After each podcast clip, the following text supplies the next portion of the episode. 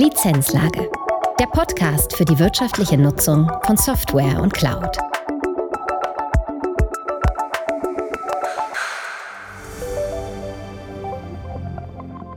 Herzlich willkommen zu einer neuen Folge der Lizenzlage und somit zur zweiten Folge aus der mehrteiligen Reihe SAM Systeme heute und morgen. CCP-Geschäftsführer Holger Hoheisel ist im Gespräch mit Sebastian Weber, Head of Product Management und Ulrich Kluge, SAM Consultant. Sebastian und Ulrich stellen in dieser Folge ACMP von Argon vor. Fokus von Argon ist das Client- und Software Management. Die beiden erzählen, wie ihre Kunden oft mit Discovery und Deployment starten und sich dann weiter Richtung SAM entwickeln. Neben den heutigen Möglichkeiten von ACMP im Bereich SAM und Kostenmanagement geben die beiden einen Ausblick in die Zukunft des Systems und des Markts für Software Asset Management. Viel Spaß bei dieser Folge.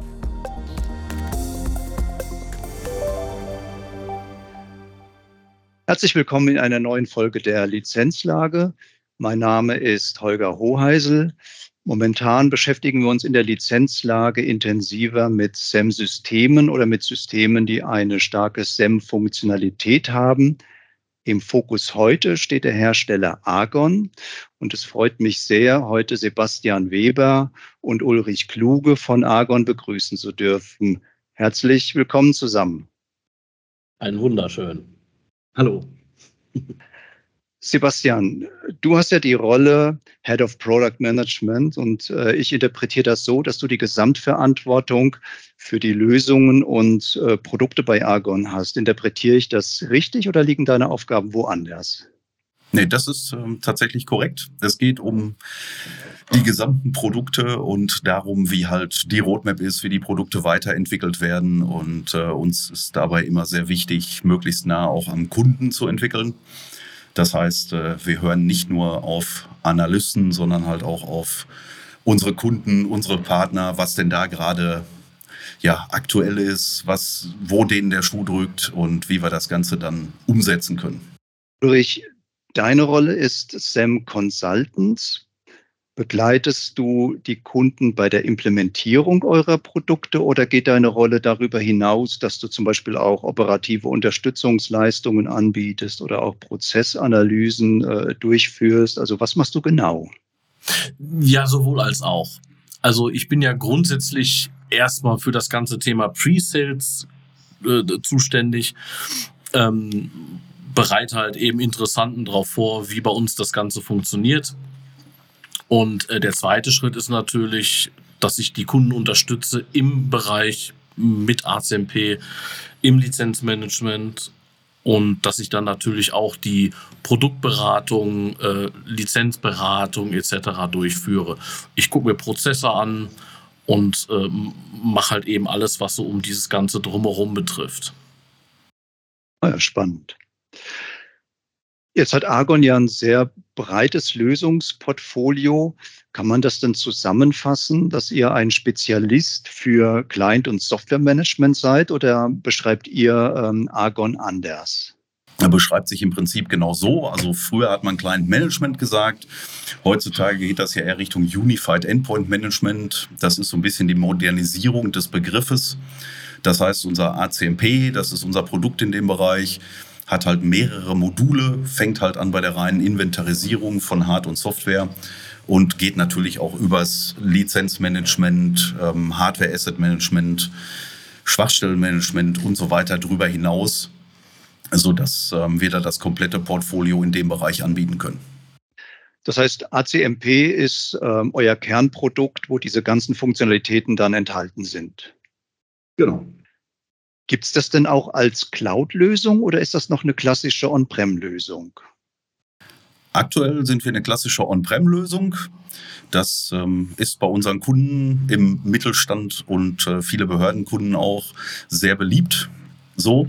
Was wir natürlich auch haben, ist ein ACMP Gateway, heißt es bei uns, was dann klassisch in die DMZ gestellt wird, sodass auch die modernen Homeoffice-Rechner, kleinere Niederlassungen und so weiter natürlich auch bedient werden können.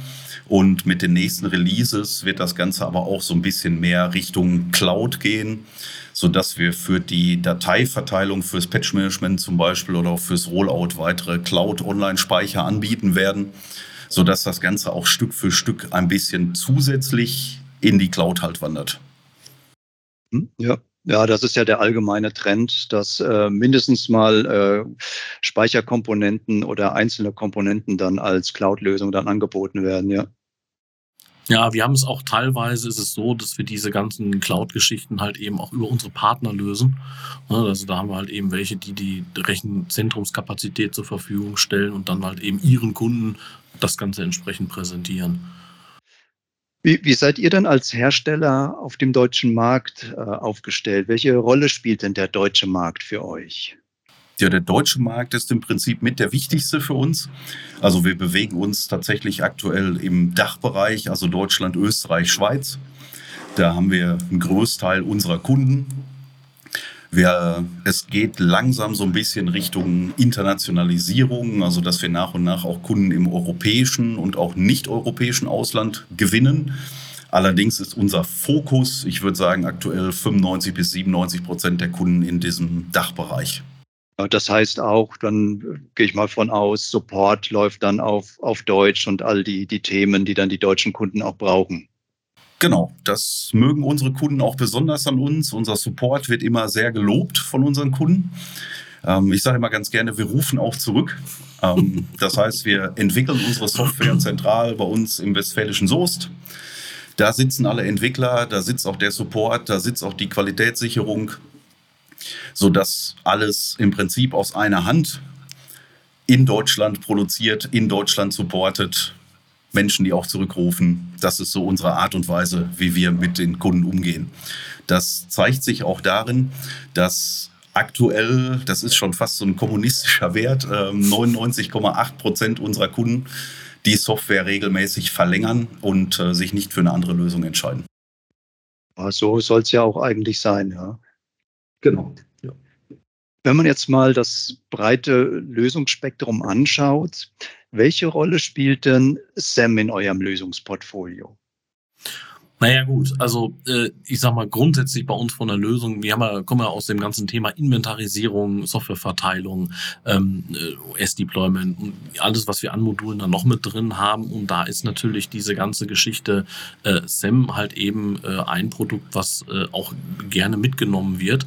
Und ähm, hier ist es natürlich so, wir erweitern das Ganze natürlich äh, äh, mit Features etc. Aber grundsätzlich ist es so, dass diese Rolle ähm, halt eben als Modul mit dabei dabei ist und von unseren Kunden sehr, sehr gerne angenommen wird. Das heißt, wir haben ganz viele Kunden, die fangen eigentlich mit einer ganz anderen Geschichte an. Ja, die fangen an mit Inventarisierung, Softwareverteilung, äh, OS-Deployment, Asset Management im Allgemeinen, also Hardware-Asset Management und kommen dann äh, natürlich irgendwann mal auf den Trichter und sagen, ja, also okay, Software-Asset Management wäre ja auch nicht verkehrt, ist ja als Modul mit dabei. Ähm, das heißt, also hier äh, sehen wir natürlich auch äh, den Bedarf bei Kunden. Ne, die kommen hin und erzählen uns halt eben, äh, was sie alles machen mit Inventarisierung. Äh, und ich habe teilweise Kunden dabei, die rufen mich an und sagen, sagen Sie mal, wir haben jetzt hier so einen Schrieb von so einem Softwarehersteller, die wollen jetzt hier so eine Auditierung machen. Was machen wir denn? So, und da ist es tatsächlich so, äh, äh, dass die natürlich dann wissen, ja, wir haben äh, das ganze Thema Software Asset Management natürlich auch mit im Portfolio und äh, da ist es natürlich dann so, dass wir das als Modul den Kunden dort entsprechend natürlich direkt mit anbieten können.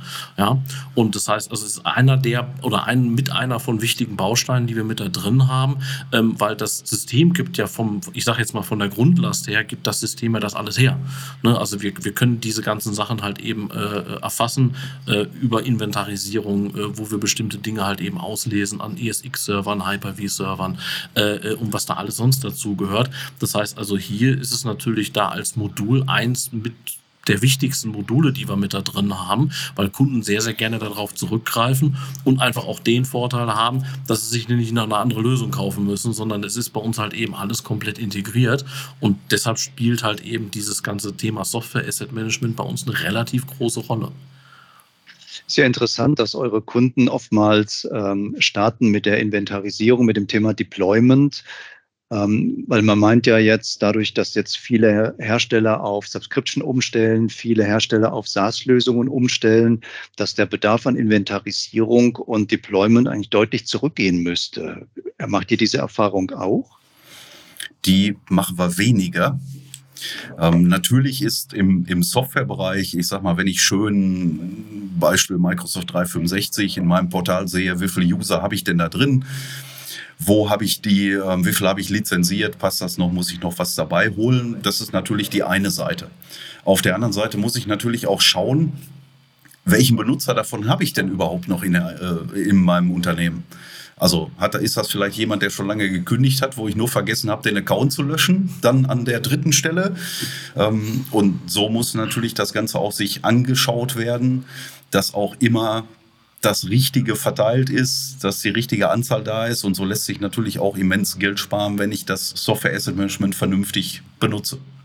Ja, es ist ja immer ein Problem oder ein hoher Aufwand in dem Bereich Software Asset Management, das Interpretieren der Daten, das Einpflegen der Daten. Das heißt, letztendlich spielt ja die Datenqualität äh, eine ganz wesentliche Rolle, um das Ganze effizient betreiben zu können.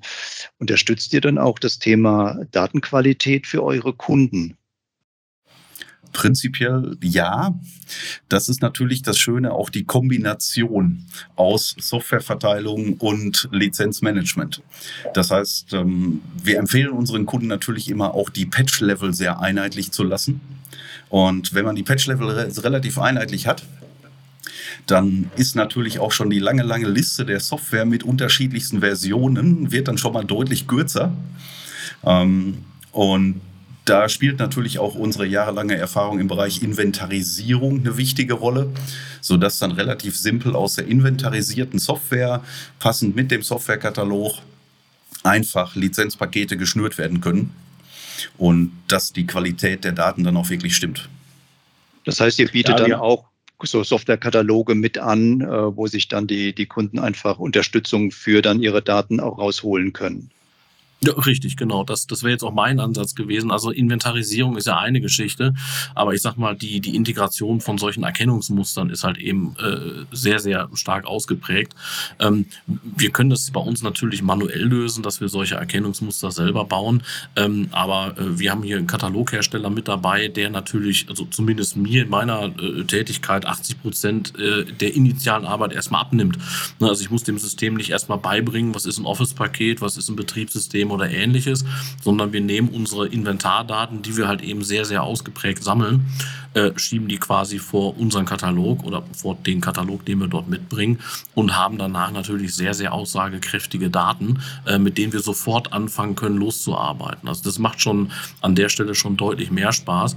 Und da wir halt eben bei uns in der Inventarisierung ein sehr, sehr hohes Qualitätsniveau haben, ist halt eben auch die Auflösung in so einem Katalog halt eben auch sehr, sehr gut gelungen. Ja, das ist dann schon sehr hilfreich, weil an, an diesen Schnittstellen, also auch in der Schnittstelle von kaufmännischen Daten in ein SEM-System entstehen ja regelmäßig dauerhaft hohe Aufwände. Ja. Und da ist das schon sehr ja. hilfreich dann. Jetzt habt ihr selbst äh, vorhin angesprochen, ja, das Thema ist denn überhaupt noch ein, ein User im Unternehmen? Ähm, hier entstehen im Zweifel unnötige Kosten. Da bewegen wir uns ja langsam in den Bereich äh, IT Finance Management, FinOps, wo durch diese ganzen Subscription-Themen das Thema Compliance äh, etwas in den Hintergrund rückt aber dafür das Kostenthema in den Vordergrund äh, rückt. Wenn man jetzt über dieses äh, Inventarisierungsthema, was ihr beschrieben habt, hinausgeht, bietet ihr dann auch hier Unterstützungsleistungen für eure Kunden? Äh, natürlich. Also wir haben ja den Vorteil, dass wir bei uns äh, äh in unserem SEM-Modul selber natürlich auch Kosten hinterlegen können. Ähm, wir haben die Möglichkeit, dass wir bei uns über Reportings und sehr filigrane Dinge darstellen lassen können. Also wir können zum Beispiel gucken, wie entwickeln sich meine Kosten äh, zu bestimmten äh, Softwarepaketen. Ähm, ich kann mir anschauen, äh, wie viel dieser ganzen Sachen habe ich tatsächlich in Benutzung. Gebt mal zum Beispiel aus der Praxis. Ich habe vor ein paar Wochen habe ich mal einen Kunden gehabt, da ging es darum, Remote Desktop Calls nachzubestellen. So, und die haben unser SEM-System selber erstmal gar nicht im Einsatz gehabt, ähm, äh, haben da grundsätzlich erstmal drüber diskutiert und da war erstmal die Frage, ja, äh, was, was, wie viel kaufen wir denn? So, und dann sagte einer, wie viel haben wir das letzte Mal denn bestellt? Äh, und du sagte, ja, wir haben hier so, ich weiß nicht, ich glaube 580 Stück oder sowas, ja, da bestellen wir das gleiche doch nochmal. Und ich habe quasi daneben gesessen, eigentlich mit einem anderen Thema ähm, und habe gesagt, ja, aber äh, Entschuldigung, wie viel verwendet ihr denn tatsächlich? Ja, das wissen wir jetzt so. Also wir können das irgendwo nach, aber so aktiv gucken wir das jetzt nicht nach. Dann habe ich gesagt, komm, lass uns doch mal eben unser, äh, äh, wie heißt es, unser SEM-Tool nehmen. Da gibt es ein paar schöne äh, Dinge, die ich in dem Modul einrichten kann, gerade für die Abfrage für Remote Desktop Services etc. Und da habe ich gesagt, ja, dann lass uns doch mal gucken, wie viel das tatsächlich oder wie viele Leute tatsächlich eure äh, äh Remote äh, Desktop Farm da entsprechend nutzen. So, und die sind dann hinterher, die haben gesagt, oh, das lassen Sie mal laufen, das ist interessant. Ähm, und die sind dann hinterher auf den Trichter gekommen, dass es unter 200 Lizenzen gewesen sind, die sie hätten nachkaufen müssen. Ja, das heißt also, da sind zum Beispiel in dem Bereich ein enormes Einsparpotenzial drin, äh, weil ich kenne die Diskussion, die Leute stehen, was bestellen wir denn? Ja, das, was wir das letzte Mal auch hatten. So, dass, wenn ich kein SEM-Tool im Einsatz habe oder das nirgendwo anders irgendwie nachgucken kann, äh, dann wird einfach so auf gut Glück bestellt äh, und mit der Hoffnung, ja, wird schon passen. Und das, also wie gesagt, nicht nur bei Remote Desktop Calls, wir haben natürlich auch diese ganze Thematik auch zum Beispiel äh, bei Nutzung von Software. Ne? Man kennt das hier gerade jetzt in, in Cloud-Lösungen, Office 365, Adobe und so weiter. Da sehe ich ja dann, ja, ich habe das irgendwie gekauft, mal für einen entsprechenden Benutzer oder ähnliches. Aber ich möchte natürlich auch ganz genau wissen, wird diese Software im Unternehmen überhaupt genutzt? So, und da gibt es bei uns ja unser Application Usage Tracking zum Beispiel wo wir direkt hingehen können und solche Sachen messen können und einfach sagen können, pass mal auf, ich habe davon 200 Lizenzen gekauft, wir haben das äh, Application Usage Tracking jetzt mal zwei Monate laufen lassen und wir stellen fest, aktiv genutzt wird es nur von 40 Usern. Da frage ich mich, was mache ich denn mit den restlichen Lizenzen?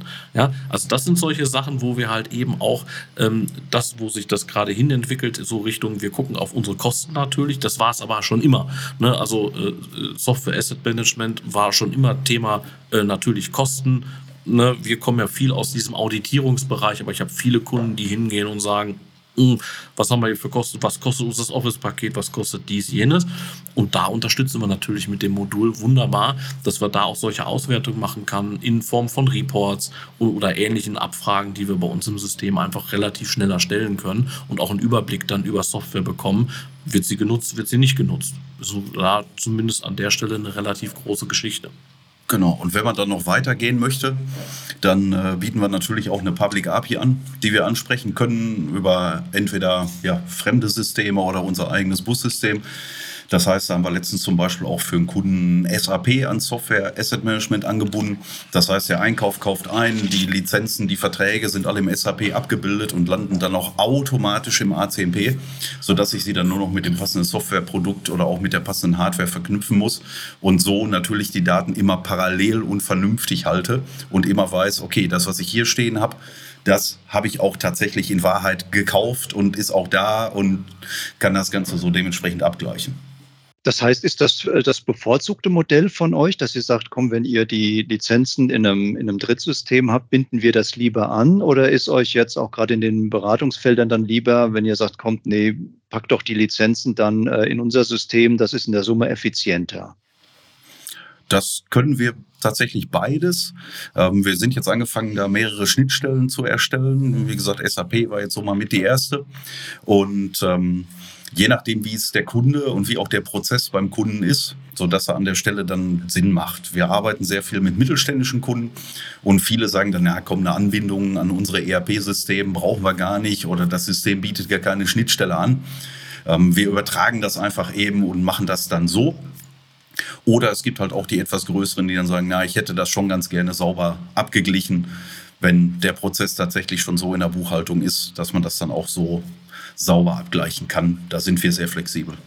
Ich glaube, bei den großen Unternehmen ist wirklich sehr eine große Homogenität. Äh, da nutzen fast alle SAP. Im Mittelstand, je kleiner der Mittelstand dann wird, ich glaube, da hat man eine sehr große Variabilität an ERP oder Warenwirtschaftssystemen. Definitiv, ja. Ja.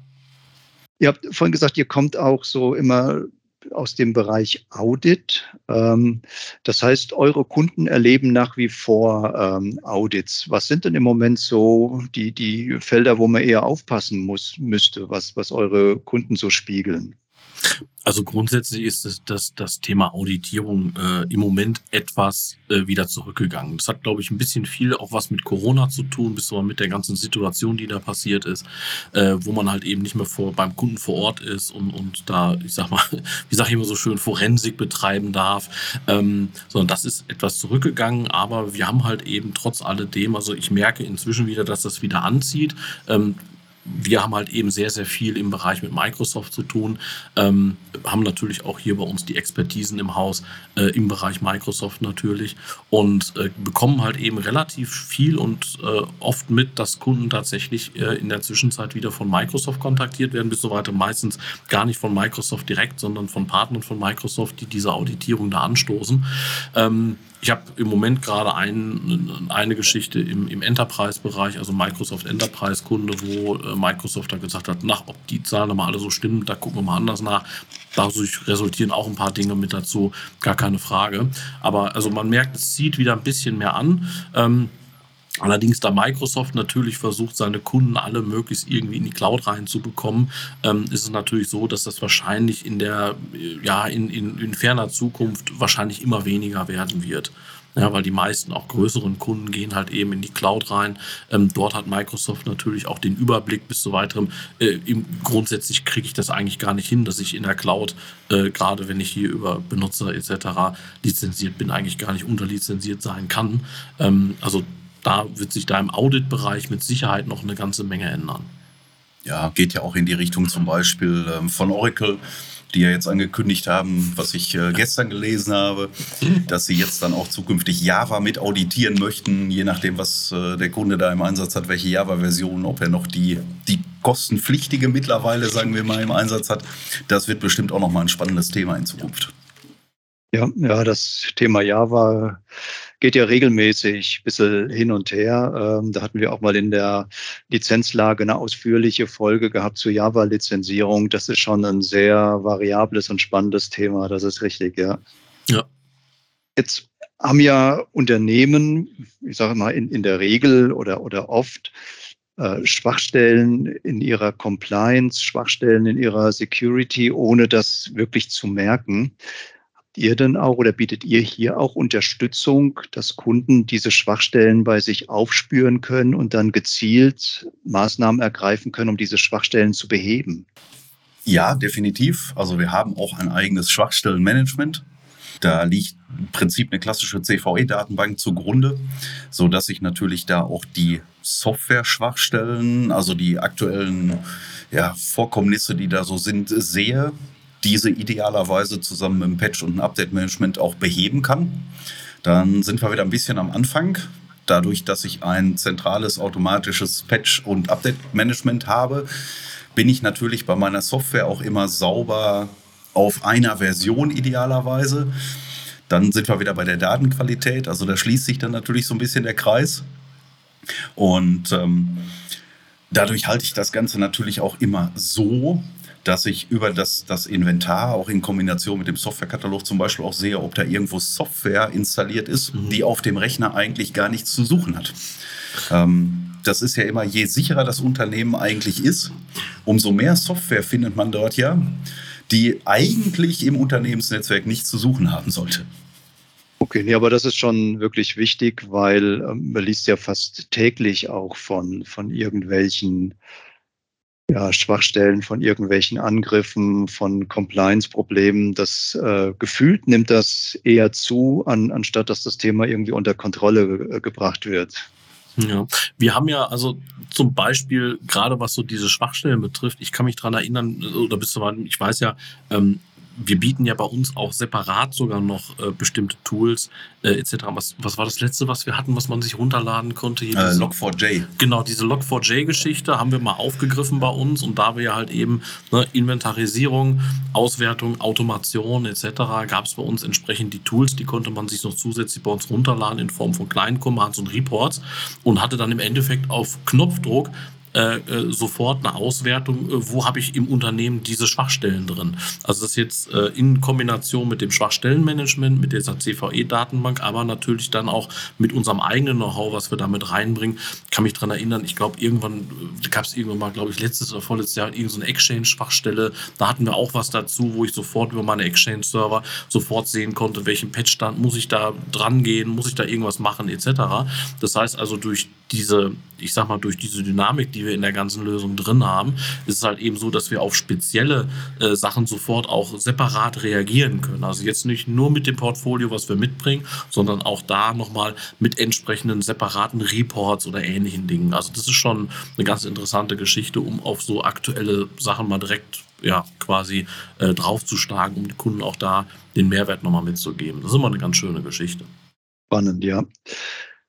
Jetzt habt ihr sowohl beschrieben oder erzählt von Enterprise-Kunden als auch von Mittelstandskunden. Welche Kundengruppe nutzt denn verstärkt eure, euer SAM-Modul? Also das geht tatsächlich äh, quer durch, durch alle Kunden eigentlich durch. Also ich habe gut, jetzt fangen wir mal an, wir haben auch relativ kleine Kunden dabei. Da ist es jetzt nicht so ausgeprägt.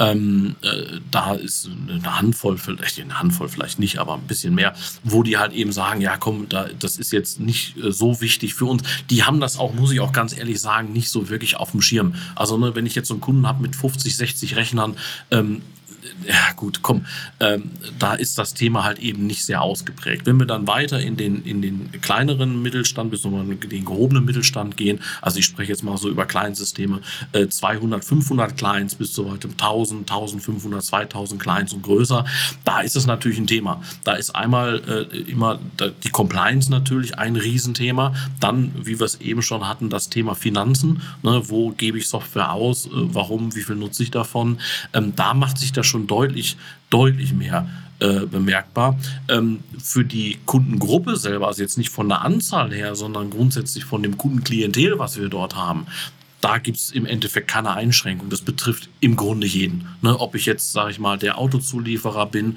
ob ich der Lebensmittelhersteller bin äh, oder was weiß ich, was ich da sonst habe, ob ich da hier Behörde etc. Also da interessiert es im Grunde eigentlich ab einer bestimmten kleinen Anzahl bis zu weiterem. Kommt natürlich auch von außen, gibt es ja mal ganz gerne so einen Fokus, zum Beispiel das Thema Auditierung, ähm, wo sie halt eben dazu getriggert werden, sowas einzuführen. Ähm, da ist es natürlich auch interessant. Aber sonst die Kundengruppe ist im Grunde eigentlich, äh, ja, eigentlich betrifft es irgendwie jeden. Ja, also das Thema absolut richtig. Äh, Gibt es denn eine Kundengruppe, wo ihr sagt, da fühlen wir uns eigentlich am wohlsten, da passt unser System, unser Ansatz eigentlich am genauesten drauf oder seid ihr auch dort ähm, Kundengrößen unabhängig unterwegs? Da sind wir relativ unabhängig unterwegs. Wir haben natürlich eine gewisse Größe, Größenbeschränkung nach oben sage ich mal.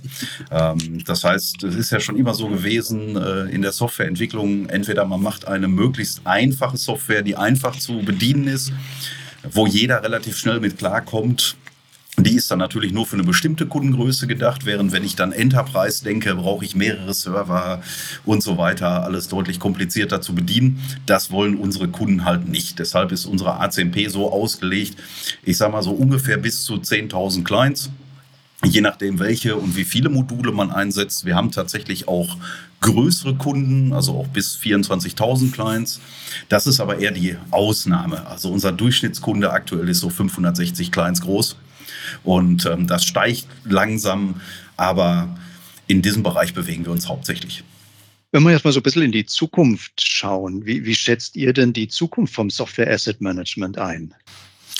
Ja, die dürfte relativ spannend werden. Also äh, ich sage jetzt mal, wenn man jetzt aus der Vergangenheit mal guckt, also denken wir jetzt mal so, so sechs, acht, zehn Jahre mal zurück, dann war der normale Kunde, hatte seine On-Premise-Lizenzen, äh, äh, ich sage jetzt mal ganz doof, irgendwo in einem Volumenportal vielleicht, irgendwo hat ein paar Lizenzen im Schrank rumhängen etc. So, und ähm, das Ganze fokussiert sich natürlich jetzt immer weiter, getrieben durch die Hersteller in äh, Richtung äh, Cloud natürlich. So, das heißt, da gibt es auch Portale, gar keine Frage, ähm, die ich auch abfragen kann, etc. Aber jetzt habe ich natürlich das Problem, da nicht alle Kunden in die Cloud gehen werden. Äh, viele Kunden auch nicht alles in die Cloud stellen werden. Ich habe inzwischen so eine hybride Umgebung. Das heißt, ich habe On-Premise-Produkte, ich habe Cloud-Produkte etc. Und ich denke mal, inhaltlich werden wir äh, auch äh, nicht, also nicht nur wir, sondern grundsätzlich das Thema Software Asset Management wird sich immer mehr darauf fokussieren, diese ganzen Plattformen, die ich da antriggern kann, also eine Adobe Cloud, eine Microsoft Cloud, eine, eine SAP Cloud und wie sie alle heißen, ähm, da geht es im Endeffekt darum, und das halte ich auch so für die Zukunft von dem ganzen Thema äh, Software Asset Management, dass man wirklich hingeht und, sage ich mal, die Daten, die ich dort in jedem Portal habe, dass wir die halt eben entsprechend konsolidieren können bei uns in der Konsole, dass ich halt eben, wenn ich genaue Daten haben möchte, und zwar über das komplette Portfolio meiner Software, dass ich dort tatsächlich hingehen kann und dann bei uns später alles in einer Konsole habe, den Überblick bekomme darüber und im Endeffekt die Konsolidierung bzw. die Zusammenfassung meines ja, Lizenzmanagements im kompletten Unternehmen darstellen kann. Und ich denke mal, da wird es sich so in Zukunft hin entwickeln. Dieses äh, wir haben jetzt hier ein Tool nur für die Auditierung oder wir haben, schieben das in diese kaufmännische Richtung rein, etc. Ähm, ja, das wird es mit Sicherheit auch noch sein, aber ich denke mal, so die Zukunft von den von den SEM-Tools inhaltlich wird die Konsolidierung sein, dass ich meine ganzen komischen Cloud-Provider, die ich dort habe und mein On-Premise und mein Rechenzentrum und mein Partner, der mir da irgendwelche Sachen noch hostet und so weiter, dass ich das später im Portfolio alles in einem Blick habe. Und das wird auch das sein, warum viele Kunden auch später hingehen und sagen, ich brauche irgendwann mal so ein SEM-Tool, weil wir haben hier so viel verschiedene Software und ich habe einfach keinen Bock, äh, äh, da ständig, äh, wenn ich mal einen Stand haben möchte, mich dann hinterher aus den einzelnen Produkten oder aus den einzelnen Portalen mir eine Excel-Tabelle zu bauen und die dann hinterher zusammenrechnen zu lassen. Das will keiner. Ja, also dann denke ich mal, wie gesagt, inhaltlich wird es mit Sicherheit alles sein, dass wir konsolenbasiert alles vereinheitlichen können, äh, um halt eben da unsere Überblicke zu bekommen. Und da sind wir auch wieder oben bei diesem Finanzthema, dass ich auch sehen kann, was für Kosten habe ich denn bei welchem Hersteller, in welchen Produkten und so weiter. Das heißt, das läuft dann vermutlich darauf hinaus, dass ihr dann ganz viele Portale, die über API bereiten, äh, Daten dann rauszieht und bei euch dann zentral sammelt und dort ähm, in irgendeiner Form organisiert dann zur Verfügung stellen werdet. Ja, das wird die Zukunft sein, ja. Ja, jetzt war ganz, äh, ganz spannend. Du hast gesagt, viele eurer Kunden wollen vielleicht gar nicht in, in die Cloud oder wollen eher so eine, so eine Hybridlösung haben. Das wird dann auch nochmal spannend, weil es gibt ja immer mehr Hersteller, die überhaupt keine Alternative mehr anbieten. Die sagen nur noch äh, SaaS, sprich Cloud oder gar nichts mehr. Seht ihr also trotzdem noch auch in der Zukunft Produkte, die dann als äh, On-Premise-Varianten direkt zur Verfügung gestellt werden? Wird es mit Sicherheit äh, geben und wird es auch so bleiben, weil wir haben teilweise tatsächlich einige Kunden dabei, die können gar nicht in die Cloud, alleine aus datenschutzrechtlichen Gründen. Ja, ich gibt es verschiedene Branchen, wo gesagt wird, ja, wir würden ja ganz gerne, aber der Datenschutz äh, verbietet uns das, unsere Daten irgendwo extern zu lagern. Ähm, für die wird es mit Sicherheit auch irgendwo Lösungen geben, aber ich denke mal, dass das Zukunftsbild tatsächlich äh, dort so aussehen wird, dass äh, ja, dass viele Hersteller einfach hingehen und sagen, äh, geht bitte alle in die Cloud. Oder bei Microsoft sieht man das ja teilweise, die Hersteller werden es so unattraktiv machen, On-Premise-Lösungen zu kaufen, dass sie sagen, pass auf, geht ihr in die Cloud, dann äh, kostet es nur die Hälfte. Ich übertreibe jetzt mal ein bisschen. Ja, aber äh, das wird tatsächlich so sein. Ja, vor allen Dingen auch so, ich sag mal, bei den Kunden, die in diesen Kritis-Bereich reingehören, äh, kritische Infrastruktur und so weiter, die versuchen sich natürlich noch möglichst gegen Cloud zu wehren, weil sie auch gar nicht rein dürfen mit bestimmten Sachen oder müssen dann eigene Netze aufbauen, müssen ihre eigene Cloud hosten. Das geht ja theoretisch auch. Ähm, die brauchen natürlich On-Premise-Lösungen und gerade bei diesen Kunden merken wir tatsächlich aktuell, dass wenn Hersteller nur noch Cloud-Only-Modelle anbieten, dass sie dann zu kleineren oder anderen Herstellern wechseln oder sich sogar selber was bauen lassen von Dienstleistern, damit sie das überhaupt machen dürfen. Das ist ja dann eher so die Frage an, an der Stelle. Wenn man jetzt mal von dieser ähm, API-Geschichte absieht, wird denn dieses Zukunftsszenario euer Produkt äh, nachhaltig verändern oder seht ihr das eher als ja, gleitenden Prozess mit paar ähm, zusätzlichen ergänzenden Themen? Das sehen wir aktuell eher so als, ja, ich sag mal, gleitenden Prozess. Das beschreibt es, glaube ich, ganz gut oder beschreibt es ganz gut. Das heißt, wir aktualisieren ja auch regelmäßig unsere Software, bringen dann wieder neue Features mit rein. Und das kann dann zum Beispiel mal auf der einen Seite die eine Cloud-Schnittstelle sein oder zu dem einen Hersteller, zu dem anderen Hersteller. Das erfolgt bei uns so Stück für Stück. So, dass wir da natürlich auch immer mehr unterstützen und da sind wir auch immer sehr flexibel, was jetzt gerade so die einzelnen Hersteller haben möchten. Ich sage mal, bei Microsoft wird es weiter in diese Richtung gehen.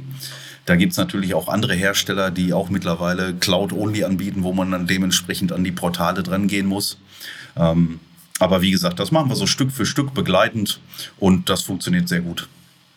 Es ist ja in dem Softwaremarkt im Moment doch eine ordentliche Dynamik drin. Ähm, wie schätzt ihr denn den Markt speziell für SEM-Systeme in der Zukunft ein? Wird sich das äh, weiter konsolidieren? Werden nur ein paar übrig bleiben oder wird äh, ja immer wieder auch neue Alternativen auf den Markt kommen, die dann zukünftige Schwerpunkte einfach besser abdecken als jetzt zum Beispiel die, die ganz großen, auch internationalen Hersteller von SAM-Systemen. Ich glaube, dass das auch manchmal eine Kostenfrage ist oder oftmals eine Kostenfrage ist. Es, es gibt ja ganz große internationale Hersteller, die auch wirklich schon eine ganze Menge können, eine ganze Menge anbieten können oder anbinden können, so rum ähm, die natürlich dann dementsprechend auch den passenden Preis darunter schreiben.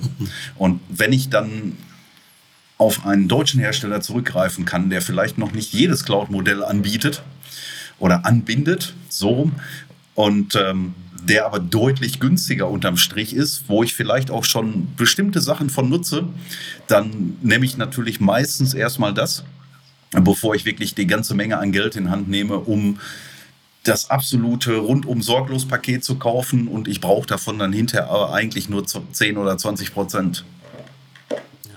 Also ich denke auch die, äh, die, die Zukunft von, von SEM-Tools oder von SEM-Werkzeugen ähm, äh, wird tatsächlich so sein, äh, natürlich, die werden das, was sie heute können, werden sie immer weiter können. Ne? Also wir können Lizenzen zählen, wir können Lizenzen verwalten, etc. Aber ich denke mal, die Zukunft der SEM-Systeme, das wird tatsächlich äh, die Konsolidierung in dem Bereich sein, wie ich es eben schon sagte, ähm, um halt eben sich über viele, über das Produktportfolio, was ich selber im Unternehmen habe, mir ja, da einen entsprechenden Überblick zu verschaffen. Ich denke mal, da wird die Reise hingehen. Das, was wir heutzutage können, Calls äh, RDP-Calls Office-Pakete, Betriebssysteme, Virtualisierung, Datacenter, Lizenzie, alles, was da jetzt schon mit da drin ist, das haben wir Stand heute schon. So, da, das funktioniert sehr gut, das kriegen wir alles sehr schön abgebildet und ich denke mal, die Zukunft wird dahin gehen, dass der, ich sag mal, der klassische ähm, SEM-Administrator, der im Unternehmen sitzt, äh, äh, das sind die Sachen, die automatisiert im Hintergrund laufen. Das, was der tatsächlich rauskristallisieren will, ist, äh, wie sieht es gerade aktuell aus mit dem Verbrauch meiner Lizenzen und das halt eben angekoppelt an die ganzen Portale dazu. Ich denke mal, da wird die Reise hingehen, dass man halt eben nicht mehr aktiv anfangen muss, da die Sachen großartig zu zählen. Das machen die Systeme heute sowieso schon, sondern dass wirklich da die Konsolidierung in den Konsolen stattfinden wird. Ja, und die ist ja jetzt schon so und ich denke, das wird sich auch nicht bessern. Die Hersteller von den Portalen bieten ja die richtig spannenden Informationen, was die Usage betrifft, oftmals gar nicht mit an. Das heißt, dort diesen Gegencheck mhm. zu machen, was habe ich auf der einen Seite denn gekauft, das ist dort ganz gut hinterlegt auch nicht äh, komplett, aber man bekommt da schon einen guten Überblick. Aber über die Nutzung erfährt man doch relativ wenig. Komisch, warum nur? Kann ich gar nicht verstehen. Ich, ich nenne das, wenn, wenn Kunden mich sowas fragen, nenne ich das immer, das ist dieser Fitnessstudio-Effekt. Ja, das sind die Leute, die melden sich alle in einem Fitnessstudio an, aber ich sag mal, äh, ein Drittel, die gehen regelmäßig trainieren, die anderen zwei Drittel, ja, die haben da so eine Mitgliedschaft halt. Und das ist da, wovon so Fitnessstudio lebt. Und ich glaube, bei den Softwareherstellern ist das nichts anderes. Ne, also ich kenne das selber. Es gibt ja immer diesen, ähm, äh, die Prozesse, äh, wenn neue Mitarbeiter anfangen mit neuer Hardware, mit Software, was für eine Ausstattung brauchen die. Das ist alles schnell gemacht. Da gibt es Prozesse für. Aber wenn ich dann sehe, wie bei vielen Kunden so ein Exit-Prozess stattfindet, also was mache ich denn, wenn der, äh, äh, wenn der Rechner das Unternehmen verlassen hat, sehr schön. Wenn der, wenn der, äh, äh, wenn der User das Unternehmen verlassen hat, was passiert mit dem Rechner? Was passiert mit der Software da drauf? In welchen Portalen muss ich denn tatsächlich dann auch nachschauen, äh, welche Lizenzen der denn dort gehabt hat, bis so weiter und wie kriege ich die dann da wieder raus? Und das ist was, was bei ganz vielen Kunden gar nicht so stattfindet. Ja, ich kenne das bei vielen Kunden, der, wenn ein neuer Mitarbeiter anfängt, das geht alles ganz schnell, dann bekommt er sofort die Hardware-Ausstattung, die Software, der kann sofort arbeiten. So, wenn er das Unternehmen verlässt, dann sitzen die da teilweise und dann bleiben, ich übertreibe jetzt mal, dann bleiben da die, die Notebooks etc., die Anforderungen, bleiben da Wochen oder teilweise Monate einfach liegen, ähm, ohne dass sich da irgendjemand zu, zu bewegt oder bewegen will äh, oder auch teilweise auch gar nicht weiß, was was muss ich da jetzt machen? Bei welchen Lizenzen muss ich denn nachgucken? So, in welchem Portal muss ich denn da die Lizenz wieder rauskürzen? Kann ich die an jemanden anders übertragen? Wird die überhaupt noch benötigt? Etc. Ja, und das sind halt eben solche Sachen, wo auch so ein SEM-Tool mir natürlich später helfen sollte, das rauszubekommen. Und die Informationen gibt es ja. Ne? Also bei Microsoft, wenn ich dann zum Beispiel wissen will, wann hat denn, wann gab es äh, die letzte Anmeldung äh, quasi im Portal, äh, wo er seine Lizenz dort gezogen hat, die gibt es dort, aber die ist natürlich schön versteckt. Ne? Also da muss ich schon ein bisschen suchen. Also wo ich das das erste Mal tatsächlich rausgesucht habe, das war eine kleine Klickorgie, bis ich da mal rausgekriegt habe, wo finde ich das denn gar genau. Ja, und andere Hersteller gehen halt eben teilweise hin. Also ich kenne jetzt äh, nicht jeden einzelnen der das macht, aber es gibt mit Sicherheit Hersteller, die so eine Information wahrscheinlich gar nicht rausrücken wollen. Ja, weil da, was haben die davon? Dann, oh, dann, werd, dann weise ich ja meinen Kunden hin und sage, hey, du hast da Lizenzen und die musst du mal wieder wegtun, damit du nicht so viel Geld bezahlen musst an uns. Ja, schwierig. Auf der, auf der Nutzungsseite haben wir jetzt schon auch ein, ein, Problem, was aus meiner Sicht noch gar nicht so richtig gelöst ist. Das heißt, wenn jetzt ähm, zum Beispiel einzelne Software, Softwarekomponenten in Containern verbaut sind, die mal kurz da sind, eine Funktion ausführen, dann wieder weg sind, vielleicht noch ein bisschen orchestriert werden über äh, Kubernetes. Aber hier ist ja der Verbrauch von, von Lizenzen im Moment aus meiner Sicht noch gar nicht wirklich zählbar. Oder habt ihr dort auch einen Lösungsansatz für? Ähm, aktuell noch nicht, gerade bei diesen containerisierten Geschichten, die tatsächlich mal kurz da sind, dann wieder weg sind. Ähm, natürlich können wir sehr viele Sachen erfassen. Wir können auch, auch erfassen, was, was läuft auf so einem Rechner. Ähm, aber das, das spielt ja manchmal so zusammen. Ähm, nehmen wir mal, wir fangen mal an mit Windows 10, da gab es dann irgendwann das Linux-Subsystem zu. So, wenn jetzt so ein Ingenieur auch ein bisschen Linux braucht, dann muss ich als IT auch erstmal wissen, dass da auch ein Linux in dem Windows 10 läuft. Oder jetzt mit dem aktuellen Windows 11, dass da auch noch ein Android drin läuft mit dem passenden Subsystem. Ähm, und das muss ich ja auch irgendwie erfassen und das ist natürlich relativ schwierig. Ähm, das heißt, das wird in Zukunft auf jeden Fall noch spannend. Wie kriege ich denn alles irgendwie da rein? Ähm, so ein paar Sachen muss ich dann tatsächlich auch, glaube ich, einfach manuell wissen, dass es die gibt und sie dann halt dementsprechend händisch nachtragen.